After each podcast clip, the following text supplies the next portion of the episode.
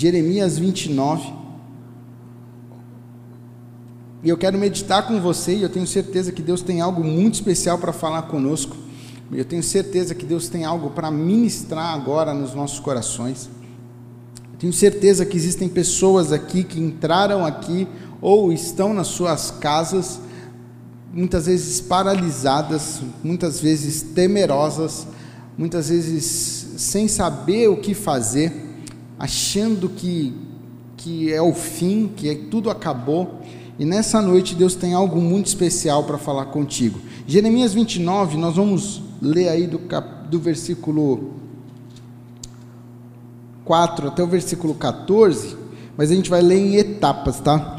Então vamos ler aí do versículo 4 até o versículo 7. Diz assim: Assim diz o Senhor dos exércitos, o Deus de Israel, a todos os exilados que deportei de Jerusalém para a Babilônia: construam casas, habitem nelas plantem jardins e comam de seus frutos. Casem-se e tenham filhos e filhas. Escolham mulheres para casar-se com seus filhos e deem as suas filhas em casamento, para que também tenham filhos e filhas. Multipliquem-se e não diminuam. Olha isso aqui, ó, multipliquem-se e não diminuam. Busquem a prosperidade da cidade para a qual eu os deportei e orem ao Senhor em favor dela, porque a prosperidade de vocês depende da prosperidade dela. Vamos parar aqui nesse momento e depois a gente continua a nossa leitura. Não feche sua Bíblia. Aqui Jeremias está escrevendo e mandando uma carta para o povo de Israel que tinha sido levado cativo à Babilônia. Ele está em Jerusalém, mas ele está mandando uma carta para aquele povo, ele está profetizando, levando a mensagem de Deus para aqueles que estavam lá.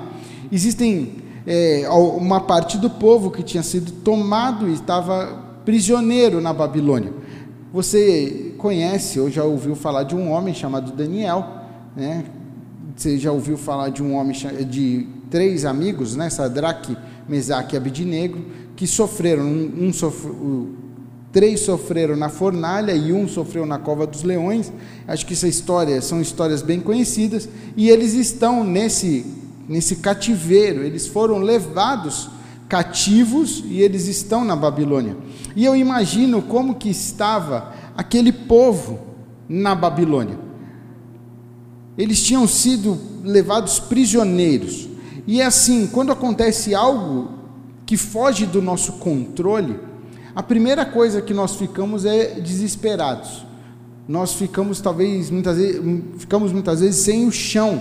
Nós ficamos paralisados. Nós ficamos sem entender. Nós ficamos pensando por que isso está acontecendo comigo e não com os outros. Porque só eu, só comigo está acontecendo isso. Porque só eu que estou sofrendo isso. Imagina o povo de Israel estava sendo dividido. Uma parte estava sendo levada cativa, outra parte ainda estava ficando em Jerusalém, uma parte estava indo para Babilônia, outros estavam indo para outros lugares, estava sendo todo mundo estava todo mundo sendo disperso assim pelo mundo, mas tudo fazia parte de um propósito de Deus. Tudo fazia parte para que esse povo voltasse o seu coração para Deus. O povo de Israel era um povo muito de altos e baixos. Sabe, ora eles estavam ótimos com Deus, ora eles estavam adorando ao Senhor, ora eles estavam se consagrando, ora eles estavam adorando a ídolos, ora os reis que estavam lá já estavam colocando idolatria, eles já tinham se esquecido, eles já estavam fazendo alianças com outros povos e tudo mais. E eu vejo o povo de Israel e eu olho para a minha vida, e eu olho e falo assim: quanta semelhança deles conosco, né? Quantas semelhanças esse povo tem com a gente, de altos e baixos? Quantas vezes você está aí numa pegada, você está cheio da unção, você está buscando ao Senhor, você está todo dia na igreja, você vem, você faz campanha, você está lá e tudo mais, e de repente você já não está tão assim, você já está mais devagar, você já não. recebeu uma notícia, talvez você foi mandado embora, e você já fica triste com Deus, por que, que Deus permitiu você ser mandado embora, você perdeu, ou talvez você se machucou, e você estava no auge aí para ser promovido, aí você se machucou, aí você ficou afastado, aí você já começa a questionar Deus, por quê? Por que comigo? Por que está assim? E aí você começa já a relaxar, você já não lê mais tanto a Bíblia, você já não ora tanto como você orava, você já não busca a Deus como você buscava, você já fala assim: ah, Deus é o culpado de tudo isso, e, e eu não sei se há pessoas no nosso meio assim, com esse pensamento, mas eu quero dizer para você que assim como Deus sempre se relacionou com o povo de Israel, hoje Ele quer relacionar contigo. Ele não está enfurecido com você por causa dos seus altos e baixos, muito pelo contrário. Ele está, como nós acabamos de cantar, ele está te chamando para perto.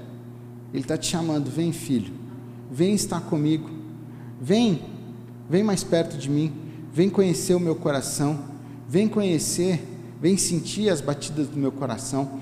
Sabe, quando é, quando, quando tem o bebê, né? A gente viveu muito isso é interessante que quando o bebê é recém-nascido, o que é muito importante para ele é o contato com o corpo da mãe, né?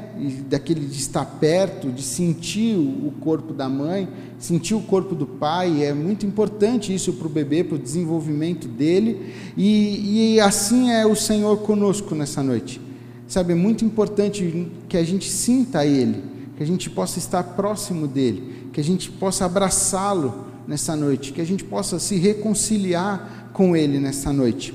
Mas esse povo estava lá cativo, e eu imagino eles desesperados, eles, né, cheios de conflitos, e, e a palavra de Deus começa dizendo assim: que Deus tinha deportado de Jerusalém para a Babilônia.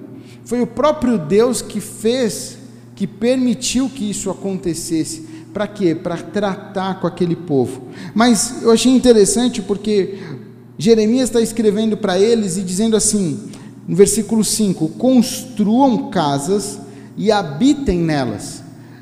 Ele está falando assim: ei, edifique a sua casa, construa o seu lar e mora nela. Isso não vai ser rápido. Você pode dar continuidade na sua vida onde você está. Deus está contigo. E aí ele fala assim: plantem jardins e comam de seus frutos. Ou seja, naquele tempo só tinha o alimento, era eles viviam de plantar, colher e se alimentar, e isso era moeda de troca. Então, o povo estava devia estar tão desesperado que Jeremias está falando para eles: ei, é hora de vocês plantarem, é hora de vocês darem continuidade na vida de vocês, é hora de vocês avançarem. Não é porque vocês estão cativos, não é porque vocês estão aí que agora é hora de ficar só se lamentando, é hora de ficar parado, é hora de ficar triste, é hora de ficar desolado. Não, é hora de você edificar, é hora de você avançar, é hora de você dar continuidade à sua caminhada é hora de você ir além, é hora de você mostrar que você é filho de Deus, que Deus está com você, porque o próprio Deus está falando para eles: construam, habitem, plantem, comam, casem-se e tenham filhos e filhas, escolham mulheres para casar com seus filhos e deem os seus as suas filhas em casamento, para que também tenham filhos e filhas. Deus está falando assim: é hora de vocês terem filhos, netos, bisnetos, é hora de vocês crescerem, é hora de vocês multiplicarem, é hora de vocês avançarem. E Deus está falando para nós nesta noite que não é hora da gente estar parado, independente da circunstância, independente daquilo que você está vivendo, independente da notícia que você recebeu, talvez essa semana, uma notícia triste, uma notícia ruim, talvez você recebeu uma notícia aí de uma perda, alguma coisa, você está meio sem saber. Deus está falando nessa noite para mim e para você, é hora de vocês avançarem, é hora de vocês edificarem, é hora de vocês plantarem, é hora de você lançar suas sementes, ele vai trazer a colheita, ele vai trazer o fruto, é hora de seguir em frente. Não é hora de ficar parado e, e ficar cabisbaixo, ficar lamentando, ficar triste, ficar remoendo o passado. Nem é hora de vocês ficarem pensando, ah, como Jerusalém era boa, como aquele tempo era bom, eu quero voltar e viver aquilo que eu estava vivendo, eu quero voltar a estar. Não, agora você está neste lugar, e aonde você está, é hora de você avançar, é hora de você seguir em frente. O que passou, passou. Ah, tem um texto na palavra que diz assim: as coisas velhas se passaram, eis que tudo se fez novo. Talvez as coisas velhas não são tão velhas assim, você está com um grande sentimento, mas eu quero dizer para você: ei, é hora de você deixar o passado, é hora de você esquecer o seu passado, ter ele na memória como experiência, mas não ter, querer vivê-lo hoje. É hora de você avançar, é hora de você seguir em frente. E eu achei interessante que aqui no final do versículo 6 ele fala assim: multipliquem-se, cresçam, né? Tenham bastante e não diminuam. E esse não diminuam, quando eu li, falou muito forte comigo, porque quando nós estamos em, em uma situação adversa, quando nós estamos cativos, ou quando nós recebemos uma notícia ruim, ou quando nós somos indagados, somos questionados, a primeira coisa que nós fazemos é nos diminuir. Será que é, que é isso mesmo? Será que é para mim? Será que eu posso mesmo? Será que não? Isso não, eu não sou capaz disso. Eu não, não tenho, eu não tenho cabeça para isso. Não, não, isso não é para mim. Não, isso Deus está falando para mim fazer isso, mas não, não, não, isso aqui acho que é para outra pessoa. Não. A primeira coisa que nós fazemos é nos diminuir, é dizer não, não é para mim, eu não posso, eu não consigo, não, não vai dar, não é por aí. Mas Deus está falando nessa noite para nós assim, ó, multiplique-se e não diminuam, não se recolha. A palavra de Deus diz que eu posso todas as coisas naquele que me fortalece. A nossa força vem do Senhor. Se você precisa de sabedoria, em Tiago vai dizer lá: peça a Deus que dá a sabedoria e não lança em rosto. Nós falamos muito de Salomão, e Salomão foi o homem mais sábio que passou pela face da terra. E eu, meditando muitas vezes na vida de Salomão, eu entendi que ele não foi o homem mais sábio que passou na face da terra mas ele foi o homem que teve acesso à sabedoria.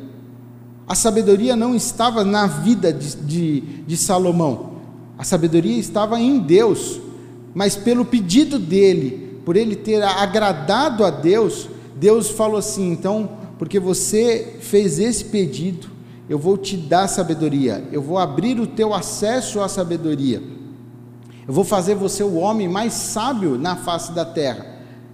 Mas não Salomão tinha sabedoria, porque se ele tivesse toda a sabedoria que ele teve, ele não terminaria como ele terminou o reinado dele.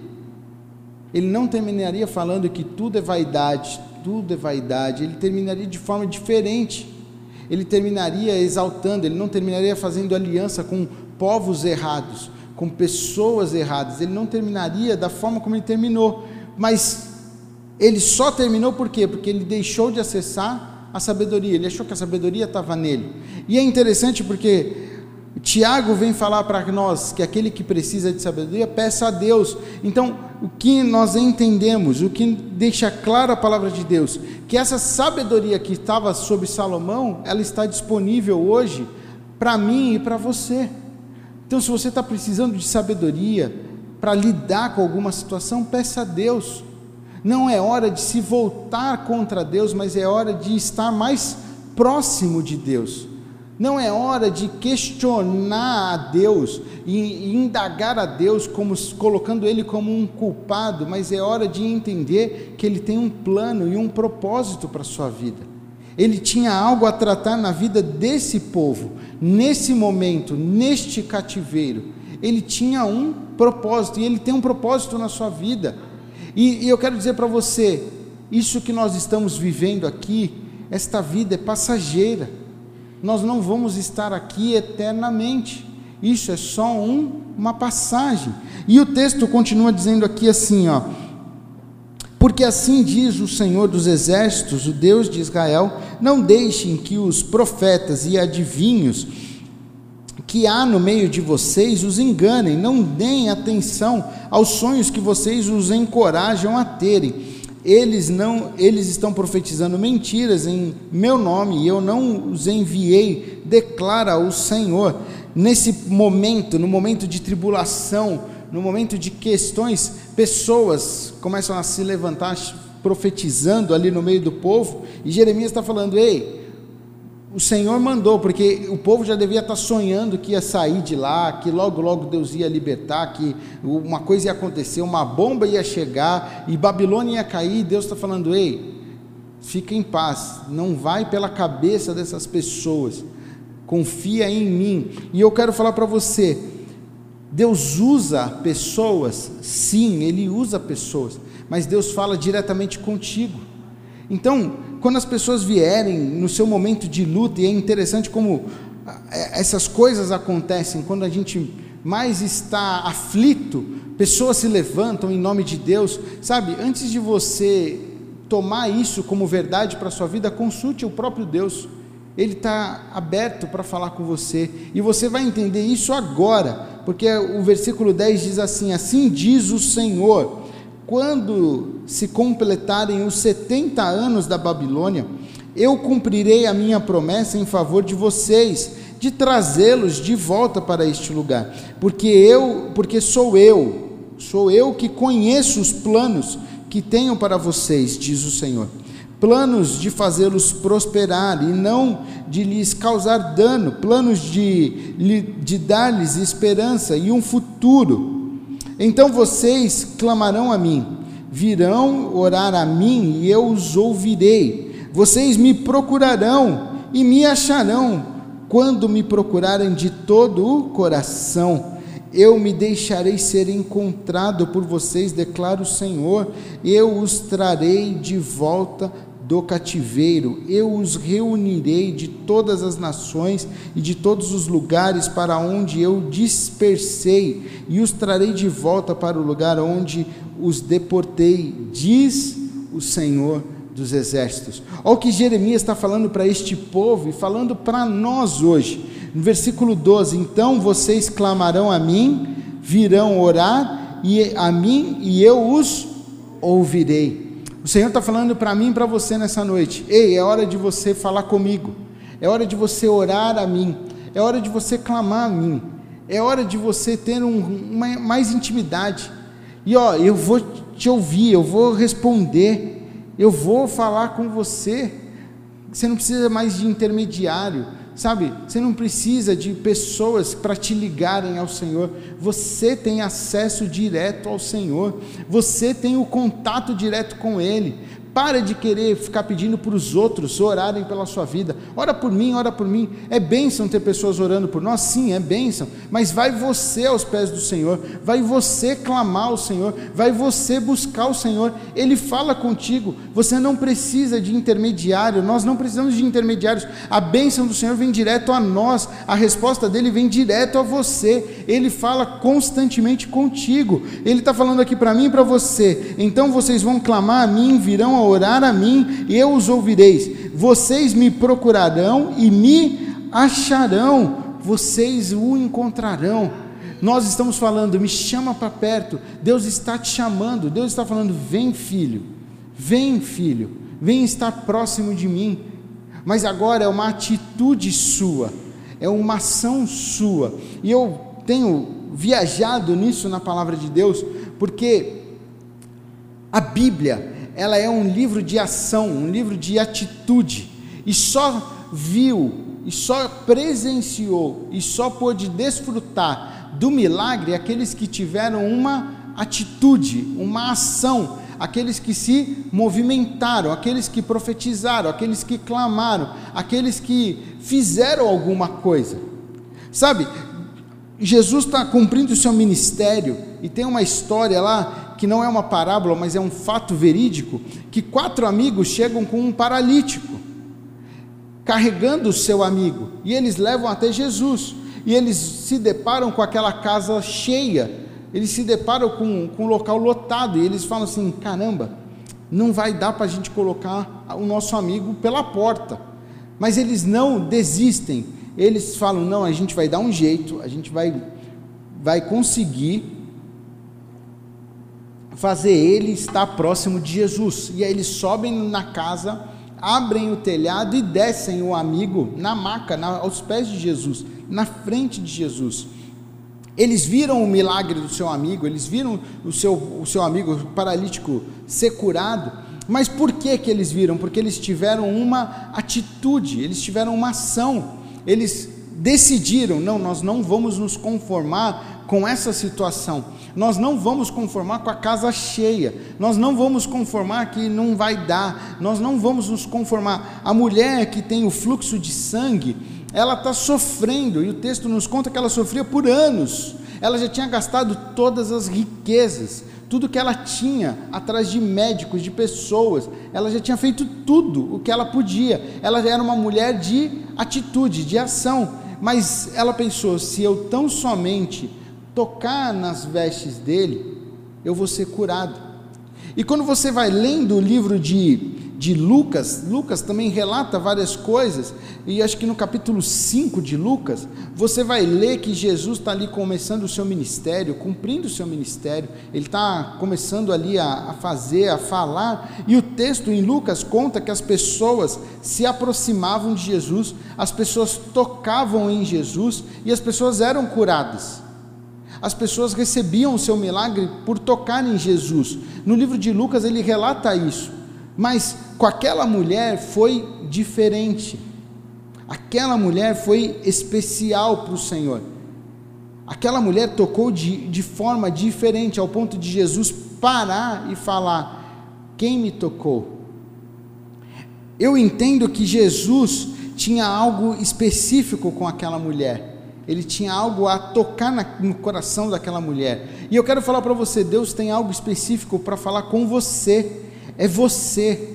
Você não é igual a todo mundo. Você não é. Você não vive igual a todo mundo. Você não anda como todo mundo. Você é diferente. Você é único. Você é exclusivo. E Deus tem algo para falar com você nessa noite. Deus tem algo para tocar na sua vida a partir de hoje. Ele tem algo a tratar com você agora, nesse tempo, o tempo que se chama hoje.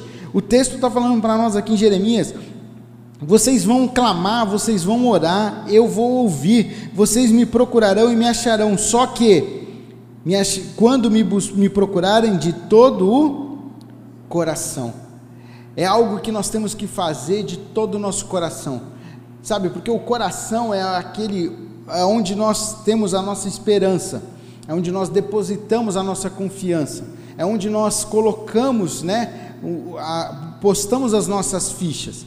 E é interessante porque o nosso coração muitas vezes ele nos engana.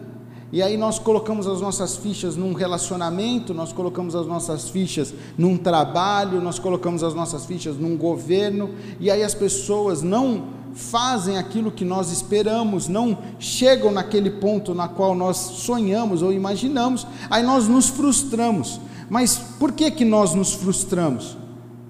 Porque nós colocamos a nossa esperança em lugar errado. Nós depositamos a nossa esperança na pessoa. Nós depositamos a nossa esperança num relacionamento.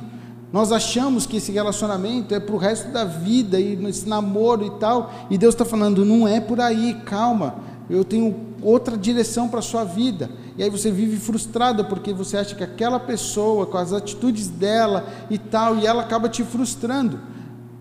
Você espera do governo, que o governo vai te dar o auxílio, e você vive nessa dependência, achando que é o auxílio, o auxílio. O teu auxílio vem do Senhor, em nome de Jesus.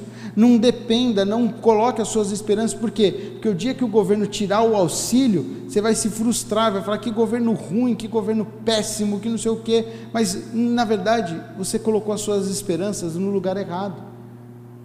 Você tem que colocar a sua esperança no Senhor.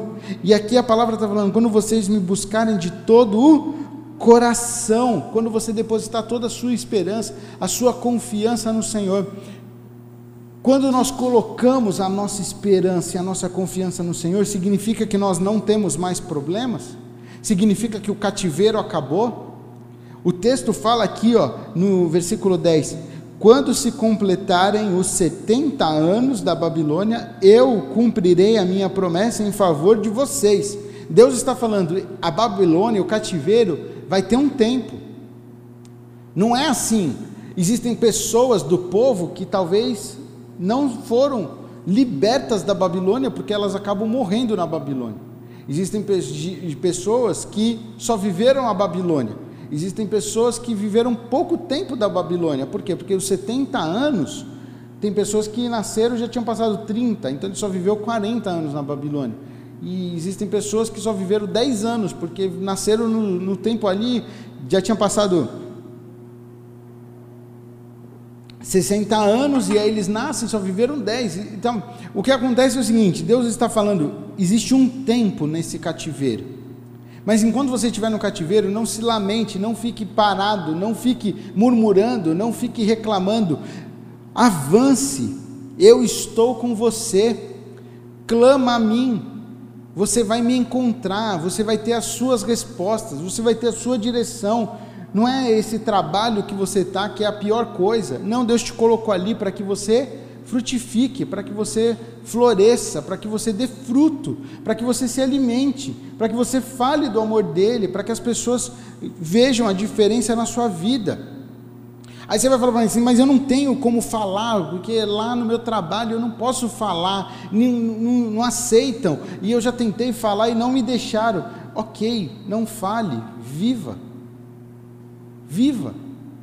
Viva o cristianismo, viva a diferença, viva o amor, você está lá no seu trabalho, você não pode falar do amor de Deus, não pode compartilhar o amor de Deus, mas existem pessoas te perseguindo, você está caindo na pilha dessas pessoas, você está querendo arranjar encrenca, você está querendo brigar, e a palavra de Deus diz que bem-aventurados são os pacificadores, são aqueles que promovem a paz.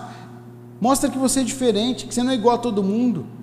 O mundo diz que nós não levamos desaforo para casa. Leve os desaforos, trate eles com Deus e deixa Deus tratar esses desaforos, não queira você ser o justiceiro da parada. A palavra de Deus diz que bem-aventurado aqueles que têm fome e sede de justiça, mas não diz que é bem-aventurado aqueles que fazem a justiça, é aqueles que têm fome e sede de justiça e buscam no fiel, no justo juiz, a sua justiça. Deixa o Senhor lutar as tuas lutas, as tuas causas. E ó, não se assuste, porque a justiça de Deus não é a sua justiça. Porque você acha que Deus vai fazer o que com essa pessoa que está te perseguindo? Vai mandar ela embora. Talvez Deus promova ela. Talvez Deus dê um cargo maior para ela, para tirar ela de perto de você, para ela parar de perturbar. Mas o que, que Deus vai fazer? Vai abençoar aquele, aquela pessoa. A justiça de Deus é totalmente diferente da minha e da sua. Ela, mas ela é perfeita. Mas busque no Senhor. Busque nele a tua justiça busque ser bem-aventurado. E quando você faz isso, você não precisa falar de Deus, você não precisa falar que você é crente, você não precisa pôr versículo, você não precisa orar, você só precisa viver. E quando você vive, as pessoas olham e falam: Ei, você é diferente. O que está acontecendo? Cara, você mudou de um tempo para cá, né?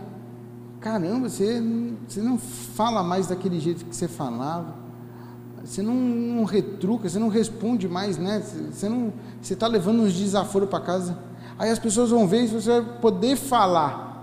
Ah, vamos sair aí para a gente tomar um café e eu conto o que está acontecendo com a minha vida. E aí fora da empresa você vai poder falar, vai poder explicar, vai poder mostrar que você é nova criatura, que você vive o Evangelho, que você vive algo novo na sua vida. E as pessoas vão ver e vão falar, verdadeiramente, existe Deus na sua vida mas para isso você precisa o quê? Buscar ao Senhor. E Deus está falando assim: Eu me deixarei ser encontrado por vocês, declara o Senhor, e os trarei de volta do cativeiro. Eu quero dizer para você, isso que você está passando, essa luta, esse momento, essa situação, isso é passageiro, isso vai passar. Deus está falando, eu vou te trazer de volta do cativeiro, eu vou acabar com isso só simplesmente viva, simplesmente confie, simplesmente esteja em pé. Não se desvie para a direita ou para a esquerda. Não abandone o Senhor. Não se volte contra o Senhor. Se está difícil com Ele, né, essa frase meu pai tem: se está difícil com Ele, sem Ele é pior. Caminhe com o Senhor, deixa Ele tratar, porque no meio da adversidade Ele tem um caminho para você, Ele tem algo a moldar na sua vida, Ele tinha algo a tratar com este povo. Se Ele tira o povo da Babilônia, Daniel não ia resplandecer, Sadraque, Mesaque e Abednego não iam resplandecer ali, outros não iam aparecer, iam, Deus não ia ser exaltado. Nabucodonosor talvez não conheceria Deus como verdadeiramente Ele é, porque eles só viram porque esses homens decidiram estar ali e ali florescer. Decidiram estar no cativeiro, viver o cativeiro, mas viver de uma forma diferente. Viver o cativeiro mostrando que eles são sal na terra e luz no mundo, que eles não se contaminam, que eles não são igual a todo mundo, que eles vivem de uma forma diferente. E o Senhor tem essa palavra para mim e para você. Me busque de todo o coração, você vai me encontrar. Chega mais perto. Chega mais perto hoje do Senhor, em nome de Jesus. Feche os teus olhos. E eu quero orar com você nesse momento. Se Deus falou contigo, se você está vivendo uma luta, se você está vivendo um momento aí de instabilidade, se você está talvez se voltando contra Deus, Ele falou contigo, eu queria que você se colocasse de pé nesse momento, eu quero orar com você. Eu quero orar, pedir a bênção do Senhor sobre a sua vida em nome de Jesus. Ele continua sendo um Deus bom, Ele continua sendo amigo, Ele está te chamando para perto, Ele está te chamando e falando assim: vem. Não importa os seus altos e baixos, Deus continuava se importando com aquele povo. Não importa se você estava numa vibe top e hoje você está meio lá embaixo, Ele está te chamando para perto, Ele está falando: filho, eu te amo mesmo assim. Filho, eu te desejo mesmo assim. Filho, vem estar comigo mesmo assim. Volta, volta a estar mais próximo do meu coração. Volta a sentir as minhas batidas. Volta a me buscar de todo o teu coração. Você que está de pé, feche teus olhos e agora fala com Deus a respeito do que Ele ministrou no seu coração. Eu sei o que eu falei, mas só você sabe o que o Espírito ministrou no seu coração. Só você sabe o que Deus tratou aí contigo. Só você sabe as suas lutas. Só você sabe das suas revoltas. Fala com Deus. Rasga o teu coração agora na presença do Senhor. Ele está aqui. Ele está aqui. Ele está perto de você. Ele quer cuidar de você. Ele quer te carregar no colo novamente. Ele quer dizer para você, filho, eu te amo. Eu morri na cruz por você.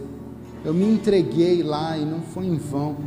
Foi para que você tivesse vida e vida em abundância. Pai, no nome de Jesus, o nome que é sobre todo nome, nós estamos aqui na tua presença e o Senhor falou conosco nessa noite. A tua palavra veio de encontro àquilo que nós precisávamos, aquilo que necessitávamos. E nós, Pai, pedimos perdão por estar muitas vezes nos afastando de Ti, por estar muitas vezes colocando a culpa do que estamos vivendo em Ti. Na verdade, nós colocamos a nossa esperança em lugar errado. E agora, Pai, nós entendemos que nós temos que pôr a nossa esperança no Senhor, nós temos que te buscar de todo o coração, nós entendemos que nós temos que avançar, que nós não temos que retroceder, que nós temos que viver algo novo, mesmo no meio dessa turbulência nós vamos florescer, nós vamos frutificar, nós vamos edificar a nossa casa, nós vamos ter filhos e filhas, nós vamos multiplicar, nós não vamos diminuir, nós vamos prosperar em nome de Jesus. Em nome de Jesus nós vamos viver algo novo. Pai, completa em nós a tua palavra. Pai, conforta os corações, que esses amados que estão de pé, quem está em casa também, que está se posicionando, Pai, que possa sentir o teu abraço, o teu carinho, possa sentir a tua presença próximo agora, em nome de Jesus. Assim como o Senhor foi com aquele povo no cativeiro, seja conosco nesse tempo, em nome de Jesus. Amém.